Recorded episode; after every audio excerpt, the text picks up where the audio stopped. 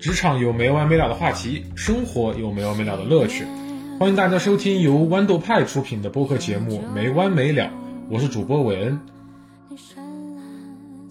Hello，欢迎大家收听本期的《没完没了》。然后这次我是请到了我的两个呃发小型的好朋友，曾经都是我在读书期间的后座，呃，来一起聊一下我们今天的情人节特辑。因为我们会呃在对于婚姻观、感情观有很大的冲突不一样嘛，而这一切往往都很有可能是各自的经历或者说呃生活、家庭带来的一些变化不同。那为了避免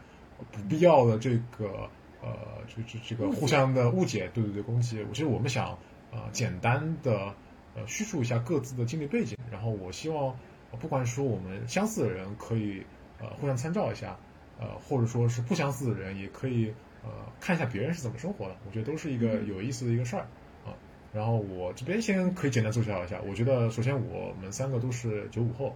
然后出生在长三角。哦，我的话是在国内在国外都有学习过，有相对还是比较传统啊，但是呢又接触过一些自己的新鲜的东西。另外两位阿伟老师、沙老师也可以讲一下。啊，我是。我们主持人的后座一号，好吧，啊，目前啊就职于国内的一家硬件终端公司，然后做交互设计师。呃，我这边其实我是刚从国外回来的，国外待了差不多有两年，然后可能我跟我之前的恋爱经历有关嘛，就是会谈过呃一些就在国外生活很多年的人，所以会受他们的影响去反思我，哎。对我传统观念，我可以怎么在我自己身上做一个融合？对，好的。那商老师，商老师目前在美国。Hello，Hello，大家好呀。呃，其实我是来串台的。嗯，那我现在是在美国一家四大之一的这个一个公司做咨询。没有，我是呃出国读大学本科，然后再读了研究生。现在在美国在工作，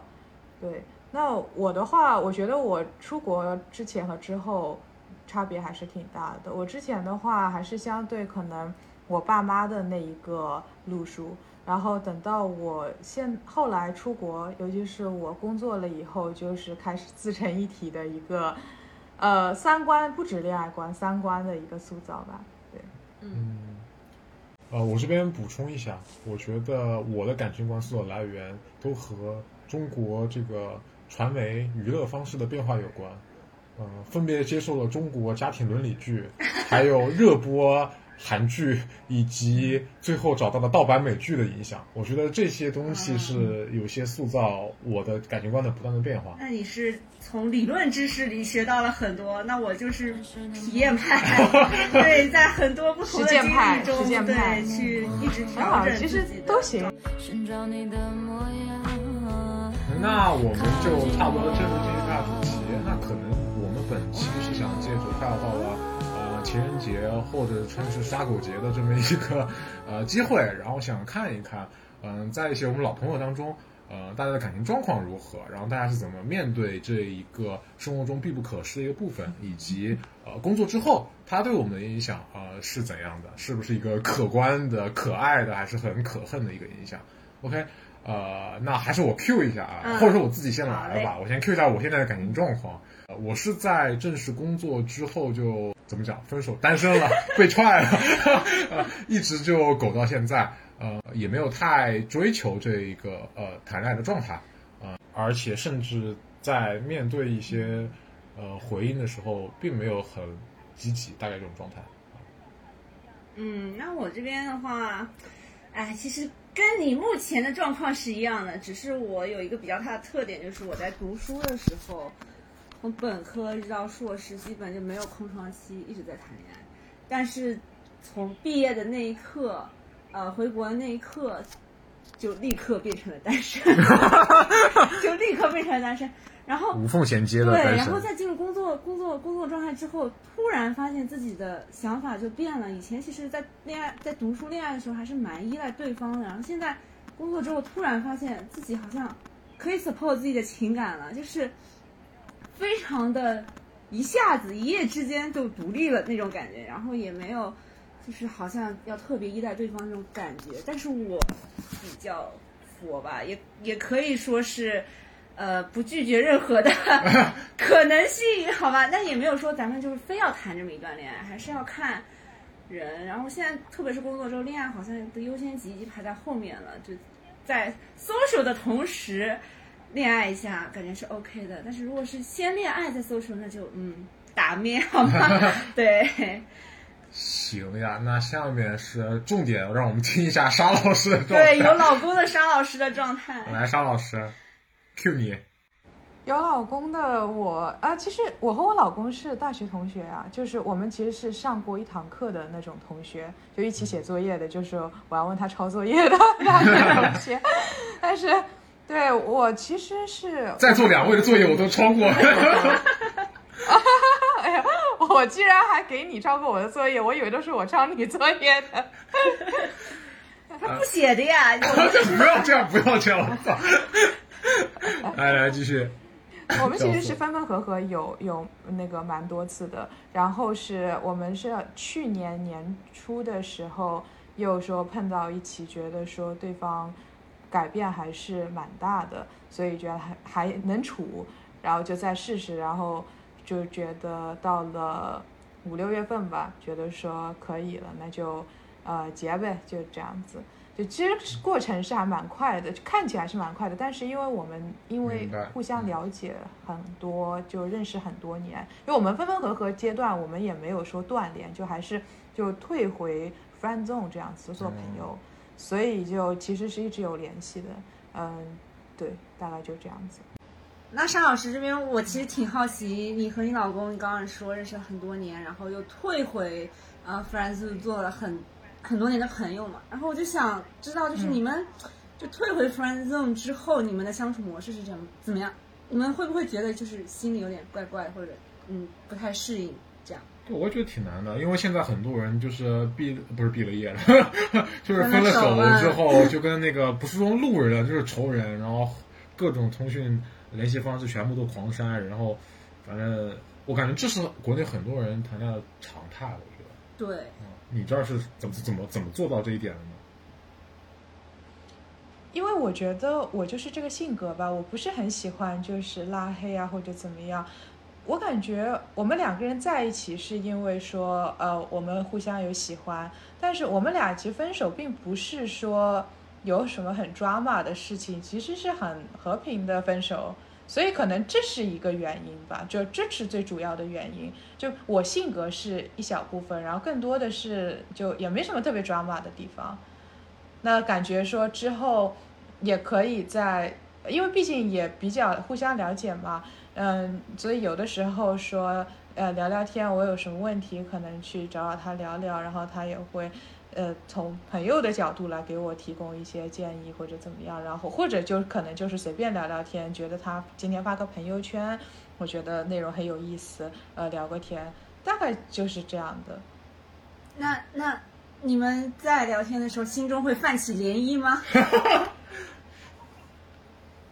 我觉得要看情况，就是比如说去年刚刚在联联系上的时候，觉得说，哎，好像是。这么几年，呃，变化有点多啊，那么是稍微有点涟漪的，那就是因为有点涟漪，所以才又在走到了一起，对不对？呃，就是要看那个开关能不能开到，开到的话嘛，就是有 trigger 到，那就可以。啊，那没有的话嘛，也没什么涟漪，这样子。好，然后我们下面想再针对呃一些各自的那个呃感情状况，然后进一些。呃，更有意思的往下的一些那沟通，呃，刚才我们其实有聊到，呃，现在因为山老师结婚了，然后我们两个现在不仅是没有结婚，而且是遥遥无期的感觉，不可能结婚，对对，就像我们不可能一下突然赚到一千万一样，我们现在不可能就有人可以跟我们结婚，所以我们其实想聊一下，呃，比如说问一下沙老师，你在结婚前有想过自己很快就会结婚吗？或者说你有预设过你？呃，可能会在哪个阶段结婚吗？你这个问题同样也想抛给阿伟老师。嗯，沙老师先吧。嗯，好呀。好的呀。这个问题我在十几岁的时候想过，但是我在大学以后我就不想了。啊，十几我觉得岁应该是我们我们还在一起的时候，操！我记得我们那个时候就聊过这个问题。对对对，我觉得可能二十六岁结婚，结果真的差不多就是这个时候，哦，就还挺神奇的。对，当时的预设大概就是过了二十五可能会结个婚，因为这个时候就是说是一个社会平均期待，哎，你会结婚的一个年龄，对不对？哦那大概所以幻想就可能是那个时候，嗯，你大学毕业工作了几年，稍微有点收入了，觉得哎可以可能走进下一步了。那当时是这样想的，后来嘛是觉得，尤其是我上班赚钱了以后，我会觉得说，其实结不结婚都可以，因为我一个人也可以过得很好。那两个人如果他不能跟我就是达到一个一加一大于二，至少等于二。我期待是大于二的效果的话，那我觉得这个婚也没有什么好结的。不过我有一个呃想法是，就是说，你刚才说到你们两个人结婚遥遥无期，那我觉得呃婚姻是爱情的坟墓，那 所以呢，当一会儿孤魂野鬼也蛮好的，不一定要买房子的，你 租房子也可以更自由。嗯嗯嗯，我其实能捕捉到有几个比较重要的信息嘛，一个是你可能工作了，自己赚钱之后，也是再过了几年，然后突然发现，哎，可以好像进入下一个阶段。然后对于我这边来说，其实我是刚进入工作状态嘛，其实我也是有嗯这样的想法。就刚刚如果说三十岁或者是几岁会结婚，我觉得可能应该是要等我的工作稍微步入正轨之后，才会去思考这件事情。等一下，所以说你其实是有，不管是认真的还是说突然蹦出来的想法也好，你是考虑过，哎，我应该什么时候结婚？你是会有这样的 moment 是吗？嗯，会有一个很模糊的界限，就是他可能不一定说是我是多少岁，嗯，就可能是我 OK，我想要达到一个什么样的状态之后，然后我才会想要说好想要进入下一个阶段，就比较模糊吧。就可能现在你问我，可能觉得说哦，呃，工作稳定一点，或者找到一个差不多合得来，然后未来目标一致的人，那我会开始考虑这个事情。如果没有找到这样的人，那我就也不想这个事情，没有意思，没 我没有意义。我刚刚想问，其实就是你是会有一天突然想到，呃，就是你要不要结婚，然后要什么情况才会结婚，就是会真的去想就结婚这个词两个字之下的东西。对，会的，但也是非常偶然。就比如说你回家的路上，突然哎，我就想一下这个事情，然后也就过了。哦，明白，就刚刚我说突然出现的 moment 嘛。对对对。但其实对我而言，就是我好像是从来没有真的认真的去想过结婚这件事情，就感觉我还是小时候青春期发育之前的状态，就是完全不会考虑这方面的事情，就觉得我还小，就没有任何的东西，我有很多值得苦恼的事情，比如说没有钱啦，没有班上啊，然后班下不了啊，对 这种状态，就可能就我完全没有想过结婚这件事情。我觉得有一部分原因就是。呃，现在整体而言，尤其是我们国内一些九五后、零零后的生活是被完全的拉长的。当你整个人毕业之后，你已经二十六岁了，在此之前，就跟你在没结婚之前、没毕业之前，依然可以收到红过年的红包一样。在你毕业之前或者工作有比较具有成色之前，你一直被认定为一个发展的初步的阶段，一个幼体。在这个过程当中，我自认为是个幼体之后，我其实很难去想到。把我和代表着成熟或者下一阶段的恋呃恋爱，甚至是婚姻这个事情绑定在一起，我做不到这个事情。我不知道这个是一个普遍现象，还是说仅仅是我个人不成熟的一个证明。我觉得可能会有一些男女的差异吧。像我跟沙老师在在很小的时候，其实我们就已经差不多会。在可以说是幻想过二十多岁、三十多岁憧憬，甚至有到四十岁的生活状态。我们俩我们俩聊的确实是比较远哈。哦，那真的不一样。你们俩聊的时候，我们在疯狂打篮球。但我跟你讲，就是我有一个暑假，我跟阿卫老师就发短信发到我腱鞘炎，就我妈单独发两千多条短信，她在那边跟我发火，说你有什么东西要跟他聊两千多条一个月，他就两百块钱，就让他给我发火。是的，是的，对。足以证明，在我们小的时候，连 QQ 都没有。我的天哪！哎，不知道为什么当时？哎，其实当时已经有 QQ 了呀，就是但是没有手机端呀，没有用。在那个时候，手机不太行，对是手机。那个时候，移动互联网时代还没有到来呀！对对对对对对对对，这个是的，这个是的。好了，我把话题拉回来，我我觉得，呃，你刚才说的，你觉得你自己这个生命被拉长了，但是我觉得是的，就其实是我们现在对于一个结婚的期待年龄是可能二十多岁嘛，但是那个时候是属于人的寿命还是可能也就到。六十多岁这样，六七十岁这样子，但是现在其实很多人活的都比这个长，所以你结婚的年龄延后，你觉得你现在还小，我觉得是很正常的事情。嗯，我其实这边可以给两个方法。第一个事情是在上海，听说，呃，就是差不多适龄适婚的这个年龄的年轻人，啊，他们一般这个人群里面，其实他们一般的初次结婚的年龄。呃，都是百分之百在三十岁之后，啊，但是另外一个事情的 fact 就是，其实我们的父母辈他对我们的预期并不是这样的，他们的预期可能跟你刚才说的二十五岁左右结婚，甚至更早结婚是一样的，呃，就是因为这种对于结婚年龄的一个预期的差异，会导致一些矛盾的出现。我觉得，呃，不管是催婚想也好啊，还是父母家里亲戚朋友见到面就问你有没有谈对象啊这种事情。其实会给我们一些，呃，不太愉快的一些对立面存在。有的时候我就想，我天哪，你都不关心我现在工作怎么样了，你也不关心我到底能赚多少钱，也不担心我明天会不会失业，你居然每天就不断问我你到底什么时候找对象，什么时候结婚，什么时候生孩子，这点其实有的时候还是不太舒服。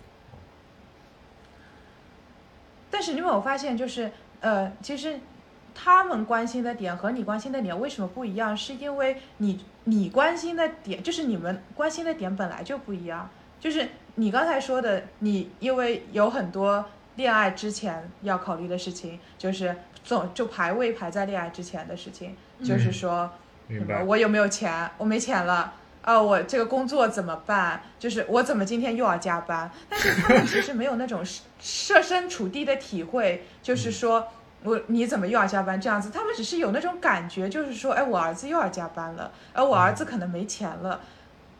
你我觉得是这样子的，就是你们的那个关心的预设不太一样。那我明白，其实这个就很好的，呃，体现了一个问题，就是现在大家都在漂泊，就是在外在一线城市工作，然后我们很难跟父母在一块有长时间接触了。他对我们的生活是什么样是没有一个概念的，是很模糊的概念。他可能他的心中，他对你生活的概念还是我们在读书时候那种感觉。你就想，你读书的都这么大年纪了，还没有结婚，还没有谈恋爱，对他们是很诡异的。我就记得我过年回去的时候，就是可能，呃，都大过年了，放假了，晚上还在呃跟在网上呃 con call，就是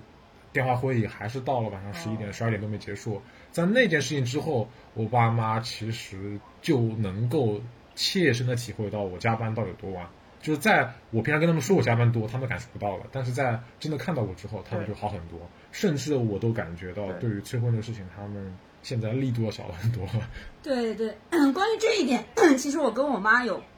有深刻的沟通过。就是她之前一直关心，就是你，你可以，她说，她说你可以不结婚，你可以不急着结婚，但是你身边一定要有一个人陪。她是其实就是希望我身边有一个潜在的，好像随时都可以结婚的对象。然后在在在这一点上，其实我跟他嗯说过很很深刻的一句话。我跟他说：“你就是我现在的状态，就我刚工作，其实我还不知道我自己到底想要什么，我自己想要成为什么样的状态，我自己满意的状态是什么样。我如果现在就去找对象，一个是成功率肯定也是不太高，第二个这种找对象就是很像在菜场买菜，就是你你挑这个好，你挑那个好，然后你你这个不行，你再去另一个菜市场再挑这个，再挑那个。”就是如假设你如果把你自己变得更优秀之后，我觉得其实找对象其实是一个吸引的状态。那你这样自然就能吸引到和你有相同目标啊、差不多理念的人。那这个时候就是相当于成功率就很高。然后我妈一听之后，哦，原来你现在是这么想的，那行吧，你自己先变得更好吧。所以相当于她也认同了这个工作和我让自己变得更好这件事情在恋爱之上的这个优优先级。哦，这个点我刚才突然又想到一个问题，就是你刚才说的两种，呃，寻找感情的方式，我觉得很值得讨论。第一个方式是你像逛菜场一样，像菜场上摆了这种东西，你挑选其中几个你能够满足的、你满意的，这是一种。第二种是更加浪漫的，或者说理想化的方式，就是你根据你预期的目标，然后去广泛的找到一个更 match 的一个人，啊、但我觉得，我不知道，我觉得总的来看，大多数人是希望着第二种，但是在做着第一种的事情，尤其是真正理论上来看，不存在呃第二种可能，你不可能便利全球几十亿的人，或者说全中国，甚至你上海两千万的人，然后去找到一个你合适的人，你做不到。所以你总的来说，每个人都其实只是在自己的池子里面去寻找一个相对你看得上的人。呃，那以我的经验经验来说，就是首先你如果你要第二种，就不要着急。就是我现在切身的体会就是，嗯，当你自己变得更好之后，或者你有自己真正感兴趣的事情，进到了其他生呃工作以外的圈子，或者就算是工作的圈子里的，比如说另一个组、另一个领域，然后你去跟人家去交谈一些，呃，跟工作没有那么那么那么相关的东西，其实就是可以有这样的，呃，一些偶遇吧，可以这么说嗯。我是的，就是我是觉得说，如果说你不能呃阅遍全球七十亿人，那你至少就是要扩大自己的朋友圈，尽量扩大自己的朋友圈。对，嗯、就是很多时候 social 也不一定是以恋爱为目的，就算我今天跟一个男生去对。date，我也不是说我今天就要好像我们冲着恋爱去，我们可以把这个是的这，个目标埋在很下面，就是我们 OK 有这样一个期待，但是我们可以聊工作，我们可以聊想法，我们可以聊一些大家一起想做的事情，然后这样就可以自然而然的看我们俩是不是 match。对而且是一个很温和的方式，也没有说是特别目的性很强。然后如果呃不成也没有关系，就也不会，因为你不是期待恋爱，所以你也不会有说 OK 我这个恋爱不成的这种失望。我觉得可能因为我们三个都是文科生，我觉得对，所以我觉得我们三个都是比较偏向第二种，就是想要找 soul mate 或者说找灵魂伴侣这个状态。但是我我在这里啊，我强行作为一个反方的话，呃，我觉得现实条件当中会有些问题，就比如说，呃，一些很好的，说难听点，优质的婚恋资源在市场上逐渐的被出清了，这个时候你面临的选择会越来越小，而且，呃，就是因为你生活的范围的框定限制，比如说我们现在读书的时候，国内国外到处跑，或者是换个什么学校、换个课什么的，你会认识更多新的人。但工作之后不存在这种状况，你也不太可能跟客户谈恋爱，这种时候你的选择范围就很限制。然后再有一点就是，你年龄越大，啊、不管是你谈恋爱的次数多了，还是你自己人对于这个感情生活的呃态度变了，你都会觉得很疲惫。这种沉默成本，然后你不再想更加 all in 你这段感情，啊、其实就就麻了是吧？，对，就麻了啊。哎，就这种方向都是会严重的影响到你未来找到一个你想要的人的一个状态。啊，当然，我是相信我们三个人 都非常的优秀以及年轻，可以持续的吸引到很牛逼的另一半。对，我觉得其实从你刚刚讲的这些，嗯，像年龄大这些，其实也算是外界给我们的一些压力吧。其实就看你自己内心是不是真的认同这这些东西。然后像我以我自己的经历来看，就是如果就就这么说吧，我现在 date 对象他其实就是一个非常理工男的一个人，也算是一个一个一个一个优质资源。就是我觉得他好像也不急，他也觉得事业为重。那我觉得在这样的关系下，就我们就很容易谈到谈到一起嘛，就是我们就哪怕只聊工作怎么样，但我也并不觉得像这样优质的资源就很快被清空了。如果真的那种很急着结婚的优质资源，可能也未必 match 到我吧。然后再说，就是感觉其实优秀的资源还是很多的。行，我小小的抗议一下，为什么理工男就等于优质资源，而文科加商科男非常的愤怒。没有，你继续，沙老师。沙老师，就沙老师文科加商，呃文科加商科男这个组合就很 stereotype 会被认为是渣男。我！有一大群鱼的，呃，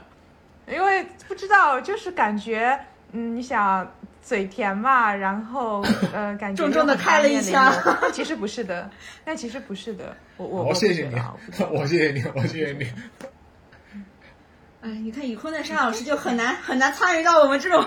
这种追求对象的话题里。啊、但说到这点的话，就是，呃，我觉得那是因为你现在的情感状态还是很可以 positive 的，然后自己去找一些你认为很不错的对象。但是有一些人，他可能呃恋爱的技能没有你那么强，或者说他的条件没有你好，他这个时候真的会去做很多呃所谓的传统的相亲的这些事情。嗯，然后在相亲这个市场上面的话，我觉得那个情景、那个场景是完全不一样的，你会更加能够体会到你被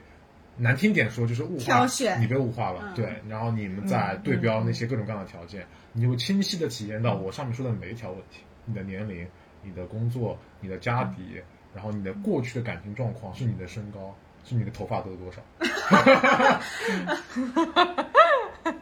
嗯，我觉得这个可能跟我，比如说刷 dating app 这种感觉，就是你约一个人出来也会有这种感觉。嗯，嗯，有点像。哎，对啊，那其实原理上是一样的，对啊，因为也是互相做挑选。对啊，啊就就但是 dating 的时候是可能会更加放松一点，就不会啊，就是就是，其实就是出来我看你怎么样，就看就是你刚刚说那些，我们做交换，就只是不会哦明确的告诉对方，因为这些东西不行，就 OK 啊啊啊啊，行行行，这这不行啊，那下次算了，就这样。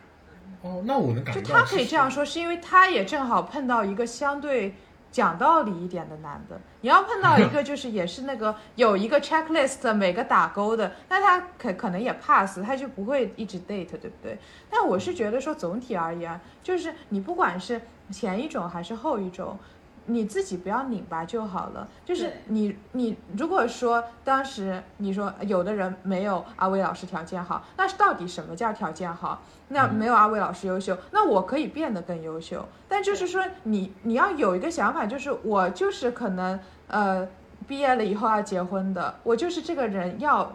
呃，在银行，比如说工作的，就有一个稳定的工作的，那我们到底有多少感情？不一定的，就是搭伙过日子嘛。那么相亲可以的。那如果说你要就是一个浪漫一点的关系的，我要灵魂伴侣的，那么你就说觉得说，哎，好，好像自己哪里差一点，那就继续学习嘛，就是提升自己嘛，对不对？对对，就是你不能拧巴，就是你不能又要就是既要又要，这个是比较难的，大家很难去养一只会抓鱼的熊，对不对？所以鱼和熊掌是很难兼得的。对我对刚才其实有想到一点，就是我刚才在想 dating 和相亲的最主要区别是什么？我现在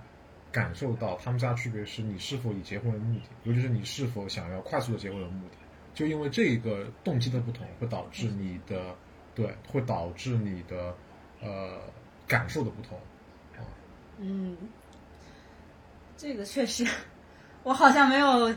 好像冲着 dating 就好像说我要去结婚。对啊，所以我感觉就是你如果越放松，越不急着把 dating 呃结婚这个事儿放在心上，你的感受会越好，体感会越好，甚至你可能会更快结婚。但是每次结婚，就是每次 dating 的时候，我每次结婚，你好厉害！我每次 dating 的时候，其实也有想过，就是捎带手的想一想，呃，就这个人到底是不是结婚？如果结婚会怎么样？其实我会有这样的预设，所以我会有几个基本的基本盘嘛，几个基本点。首先你我等一下，我先插一嘴，就是我想说，其实每一个男生在见到任何一个女生之前，都会已经在脑海中把她结婚生孩子一起死掉这件事情的过程都走完了。好了，你继续。真的吗？那那那那那女生只是只是会想想一个场景，比如说哎呀，开玩笑，开玩笑。对。啊，你继续。对，会有一个基本盘嘛，就是我最看重的这几点，你满不满足？其他的我就就是其实也在平衡。OK，这一点如果你达不到的话，那其他点是不是可以好一些？或者这点你我我会觉得这点是不是可以培养？或者这点，嗯、会不会在相处的时候，呃，磨合掉？会有这样的考虑。哦，我们刚才聊了很多和呃在谈恋爱阶段、在 dating 阶段的一些事儿啊，然后其实我们还更好奇的是关于沙老师的婚姻状况，因为这个是我们未知领域，我们还是想提前的看看、呃、过来人对那里的坑都是长什么样 子的，对，呃，想问下沙老师，你现在你觉得婚姻的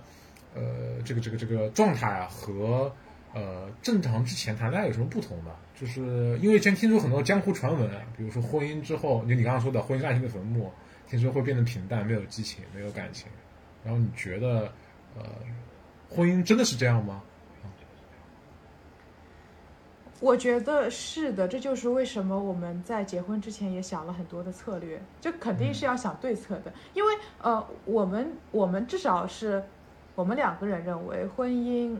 到最后慢慢会变得没有激情，会变得平淡，是因为两个人每一天都见面，呃，每一天都就是生活在一起，就是好像说他去上个卫生间，我都差不多快能看到的程度。那这样其实是没有什么隐私的呀，两个人生活在一起，就沉浸式生活在一起。然后还有其他的嘛，会被呃各种比较平淡的柴米油盐酱醋茶这种呃消磨掉。所以呢，我们现在其实是一个异地婚姻的关系，就是我在美国东部，他在西部，所以就是坐飞机大概就是要五个小时这样子的一个距离。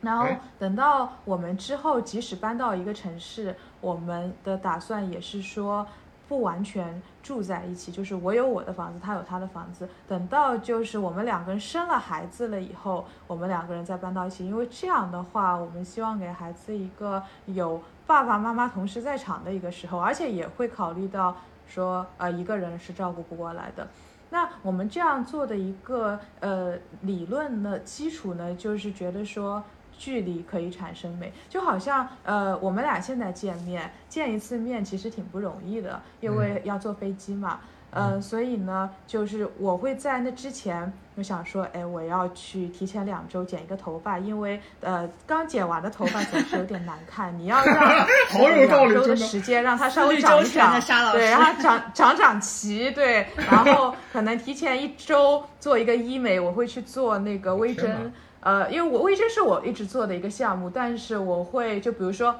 呃，稍微调一下时间，就在这个我恢复的差不多状态最好的时候，我们可以见一下，然后我会呃挑一些，比如说，哎，我这这次见你可能要穿点什么衣服，除了日常的衣服之外，就是呃，因为我们其实不是那种沉浸式生活，所以。每一次见面都会有一点哎惊喜的感觉，这是我们两个人现在保持一点新鲜感的方式。而且之前就是私下里和沙老师聊天的时候，沙老师也提到说，其实很多呃男男生在结婚之后，他其实就不太注重。呃，可能女生也是吧，我们不能这样这样这样性别歧视。谢谢。对对 对，很多人其实，在结婚之后，他其实会放弃一些对自己形象的管理，或者是能力的提升，就感觉好像说是已经有一个退路，有一个安全的呃地带，就是他们会放，就是一放弃一部分自己自己的成长。但是沙老师之前呃在私下就会提到说，呃，好像这样的状态会让两个人时刻保持。危机感，时刻保持自己最好的状态。对，张老师展开说说。对，这个是的，啊，就是我是觉得说你不能，呃，就就比如说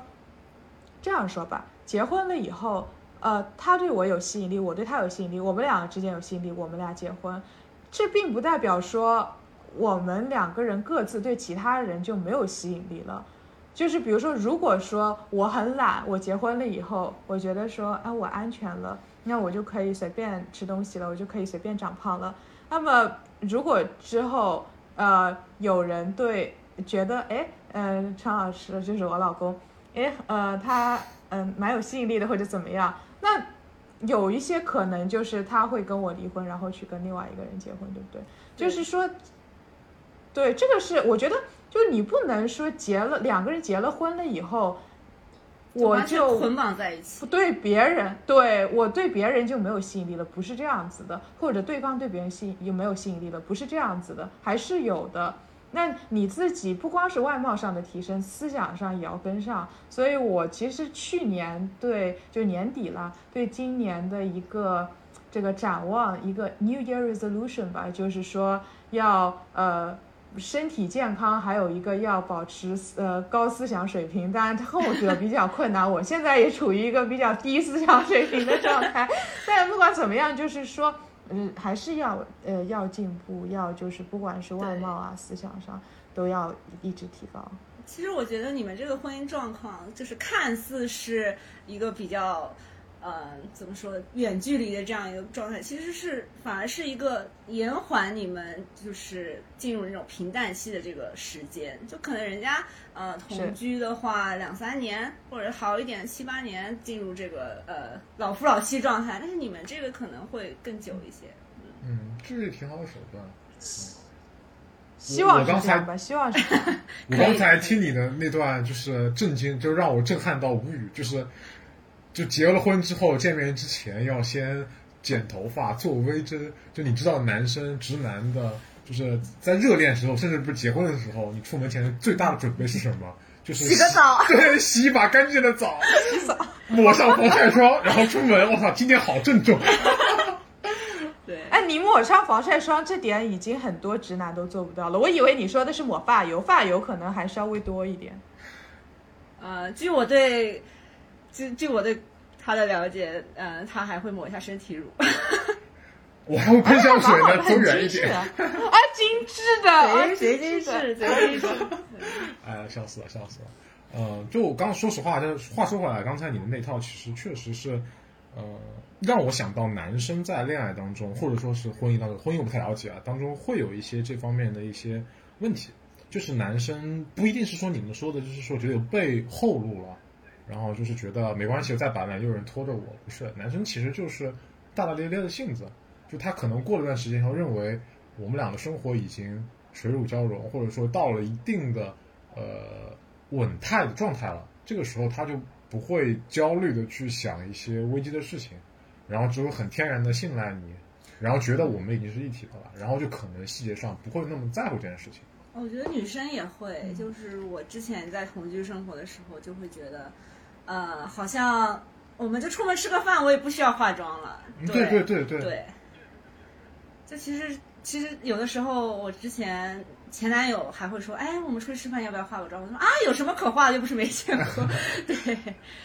就其实我其实沙老师这个观点刚跟我讲的时候，我还是挺震惊的。我突然觉得，哎，这是个很好的方法，而且这个也很很有助于两个人独立，就是。嗯，而而且这个特别说是在，即使我们以后分开的时候，也不会觉得好像我一无所有了这种感觉。嗯，嗯呃，但是说到这一点，我其实还想问一下，因为你一直在说，呃，因为有工作或者说其他安排上的原因，是分在美国的东西海岸两边，啊、那你们不会有时候想要或者说比较期待两个人在一块儿生活吗？或者说你们不觉得长期的分居，呃，像我和阿伟老师都是，呃，长期的异地什么的，或者说情况下很快就被分手了，你们你们就不会有这种焦虑，就是说会影响到你们这种感情基础？不会，因为第一是我们其实互相非常了解，已经认识很多年了，所以这个事情也不是什么大事。第二就是，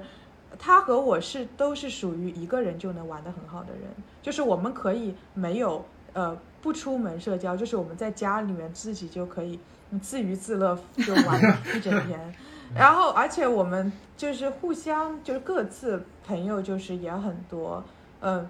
出去玩就是也没有什么关系。而且他其实很喜欢我和朋友出去玩，因为我每次和就小姐妹出去玩回来，然后心情都会很好，然后就会对她很好，就 不会发脾气，好为怎么样？划重点。对他就会觉得嗯可以可以的就，所以他很喜欢我跟小姐妹出去玩，就是呃还是一个呃距离上，就是说我们当然是期待是在一起的，呃期待有住在一起的一天，因为有的时候比如可能工作很辛苦的时候，加班很多，因为大家都是乙方，你也懂得，然后他又在一个呃初创公司工作，所以他的工作也很辛苦，嗯，就我们这种比较脆弱的时候，当然是会觉得说搬在一起挺好的，对，期待。但是我们也会觉得说，这可能是我们俩现在的这个状态的原因，因为这一下很脆弱，等到真的完全沉浸式搬在一起，又会有搬在一起之后的这个摩擦呀，还有一些对感情的消耗。所以就是说，期待总是有一点的。那就是因为有这种期待，让我就见面之前两周剪头发，见面之前一周做微针，对吧？但是也会比较清楚的觉得说，不管是哪种相处方式，总是有他自己的问题所在的。我明白，我觉得听下来，我最大的感受是，你不把它当回事儿，或者你的人生的本身足够丰富，其实它就不会对你产生不太好的影响。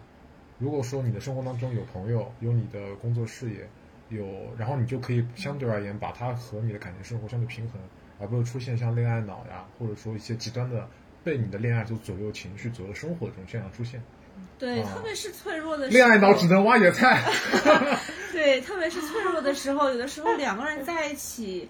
反而就是脆弱的时候会激发出更多的矛盾，好像好你好像不理解我，或者我脆对你弱为什么要给的时候我很多 support？对，我脆弱的时候，你好像很忙，好像是是不是你的工作比我更重要？就是这种可，你已经不能跟我感同身受了，对这种这种东西，就是呃，我觉得是对感情一种消耗吧。然后，如果你自己去消化这些脆弱的情绪，我觉得对个人来说不是一件坏事，真的不是一件坏事。嗯但我有一点还要指出，就是他依然是我人生中最重要的那个人，但是问题是在于我其他重要的事情也非常多，就是、哦明白呃一种有一种程度上是我没有特别把他当回，就是我是把他当回事的，但没有那么那么当回事。他我明白它是重要，但只有一点点。对，竞争市场、充分竞争市场和垄断巨头市场的区别。对对对，是这个道理。但我其实我不知道，可能因为家庭生活的影响，我还比较喜欢就是家庭生活，然后同居生活，嗯然后种种的这种感觉。对我感觉，这种嗯生活中的细节，两个人的对话交互带给我能量其实很大的。那视频呢？这个是我不但我我觉得完全不太一样。就是喜欢肌肤之亲吗？就是我指的是，比如说贴贴或者拉拉手、抱抱之类的。嗯，就你你不觉得你跟他共处一室，或者说你们在同一个城市的时候，只要你想，你随时可以去看他一下，嗯，或者说像你说的贴贴一下，或者说你都能听到他声音，就随时听到声音就不太一样。就你现场就是你在 Zoom 或者腾讯会议上打 call 和现场开会，根本不是一个效果啊，在我看来。不一样，完全不一样。嗯这个是的。我们需要在同一个场域之下呼吸到同一片空气。那其实我觉得这个时候现在也很方便啊，就是说难听点，或者换一个说法，就是呃，像沙老师，飞机五个小时也就到了，我天，五个小时就到了，就你其实一个一一天也就到了。嗯差不多，对哦，可能是因为我做，那我觉得这么比较讨厌出个人更喜欢呀。出行。对啊，对，对，个人个人喜欢，对，这还是个人的就选择问题。其实我觉得还有一个我想说的是，结婚和恋爱其实是一个事情，你不是说结婚了以哦后就不不对了，对不对？就是其实都是两个人相处的一个事情。对，我觉得结婚相对于恋爱，只是多了更多的一些责任，还有一些别人对你的期盼。嗯，恋爱中的责任其实是一样的呀。嗯，一样的。你起码我觉得更多的是法律上的一个需要意义分割。啊，不是分割，对不起，财产上的一些意义定义。可是恋爱的时候，在财务问题上也是一个很大的，也是一个很大的事情，需要两个人探讨。那你像我一样签了婚前协议，我们离婚起来也很方便啊，怎么分割都在协议里写好了。因为我们的婚前协议几十页都是，如果说离婚了，我们要怎么怎么样，小孩怎么怎么办，都是就是那个 disaster proof。我跟你讲，首先，我先感叹一下，居然是离起婚来也很方便、很容易，我真的笑死了。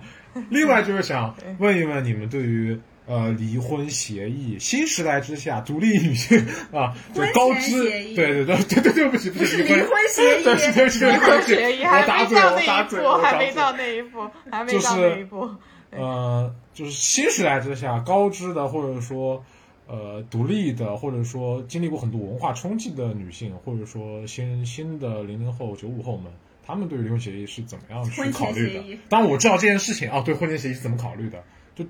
我我知道，就是沙老师在他的播客里面是有提的，就大家感兴趣的话可以听。但我们今天还想听一个简略版本，你们简单说一下。给你三个点 五分钟。我觉得是要写的，就是两个人这个大概，因为其实法律上会有规定，就是什么是婚前财产或者怎么样，但是呢，我们在协议里还是写了一点。然后呢，就是呃，主要写的就是呃，离婚了以后这个怎么办？就比如说这个房子要怎么分，我们的共有财产要怎么分？那呃，我这个婚呃婚前的这个嗯财产，如果我再做投资，然后这个投资就是我的，你不许动或者怎么样，大概主要就是这一些。呃，其他的没有什么特别的。当然嗯，关于就是有了孩子了以后，就是说到底要孩子怎么弄，这个肯定是我们生了孩子以后的这个事情。但呃，我们现在也因为还没有孩子，我们不可以做一个假设就是一个期待，对啊，再签个做一个假补充协议设就好。那个时候而且我们也不一样了，哎，对，再签个补充协议就好了，反正随时可以改的嘛。呃只要我们两个人各呃都同意了。那我们现在对于孩子的事情呢，就是说，如果说我死了或者他死了，然后他还活着或者我还活着，就是只有一方活着了，就是另一方的财产就是另一半是没有，呃，是不继承的，就是全部如果有孩子都留给孩子，嗯对，直接就是给孩子了，对，嗯哎，这样子。那我觉得其实内容上跟传统的呃婚前协议没有区别，就是可能最大的区别就是对于没有说很大区别对，最大的区别就是对于他的态度，因为我是了解我身边有一些朋友，就相对于呃你和陈老师来说，可能会思想稍微传统一点，他们会觉得呃婚前协议是一个充满冒犯性的东西，它会像一根针一样戳在他们呃的感情基础之上，对他们对于恋爱或者婚姻关系这个稳如老狗的这个状态当中，他会觉得它是一种秩序上的打乱。呃，比如说我举个简很简单的例子，有一句话的例子，就是他们在结婚之前商量到房子这个事情，男女方出多少写名字这个事情，就很老套的名字，大家表面上都觉得以前都觉得没有问题，但真到了那个场景之下，他们会有一些嫌隙出现。啊，我不知道，就是你们会有这样的情况存在吗？还是说就完全是摒弃了？这个是因为你们本身的性格的原因，你们接受的文化的思想的一些改变，还是因为你们有一些特别的方法出来解决了公解决这个问题？其实只是我们两个人的性格问题，我们两个人是属于那种、呃丑话就是要说在前头的。我们在结婚之前真的说了很多丑话，主要都是关于就是呃离婚的，还有就是说如果说我们两个人还是处在一个异地的状态，那这个是这情况怎么样？我们俩都做了很多的假设，那觉得说都可以接受这样子。因为我我因为呃还是回到之前的话题，他不是我生活的所有，我也不是他生活的所有，所以我们没有说那么那么在意这个事情。嗯，我觉得也不一定是呃性格的原因，觉得就是很多呃很多年这样成长过来之后，一些经历会造成这样一种想法，就不单单是性格吧。就是当我嗯第一次知道沙老师签婚前协议的时候，我第一反应，我操，这东西好好，我一定要，就是呃感觉。就是感觉，因为我自从工作了，或者甚甚至在学生时代，你会有很多你一开始觉得很好，最后没有办法收场，或者最后好像结果不尽如人意的情况，就那段时间痛苦，其实你也是多多少少有点感觉的。就而且像婚姻是一个呃这样这种大人生大事嘛，就是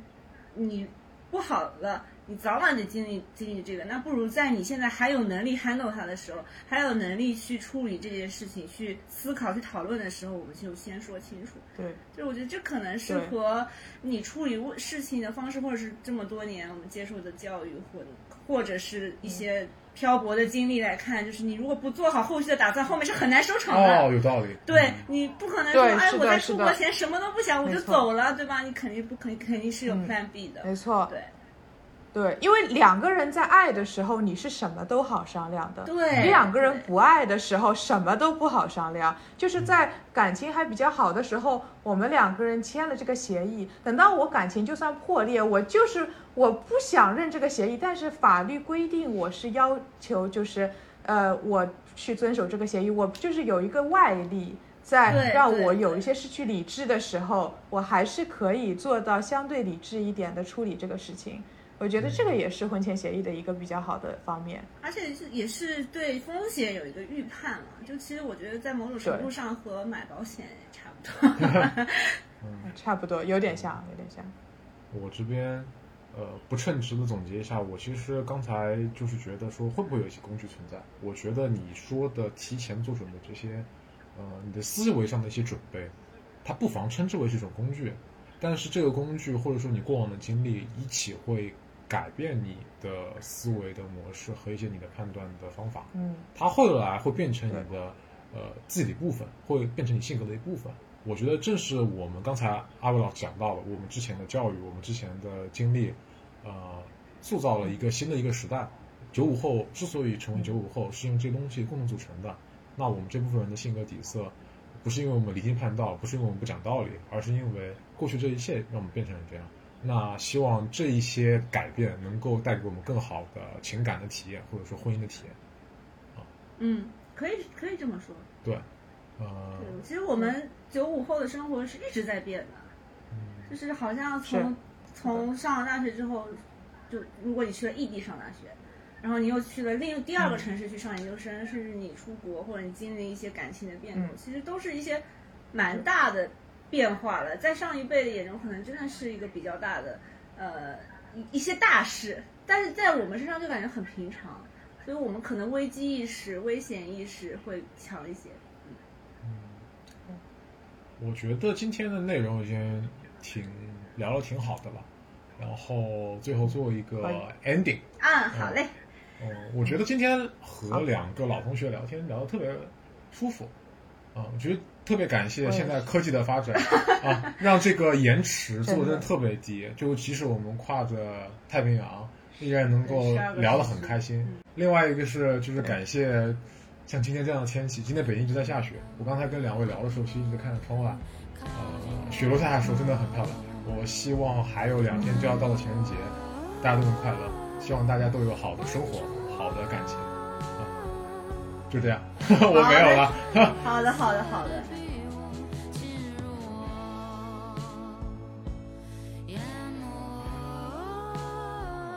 感谢收听本期没完没了，欢迎在苹果 Podcast、小宇宙、喜马拉雅、网易云音乐等平台订阅我们的频道。微信公众号 Wonder Peers 豌豆派也会推送我们每期节目相关信息，期待你的收听和留言反馈。我们下期再见。去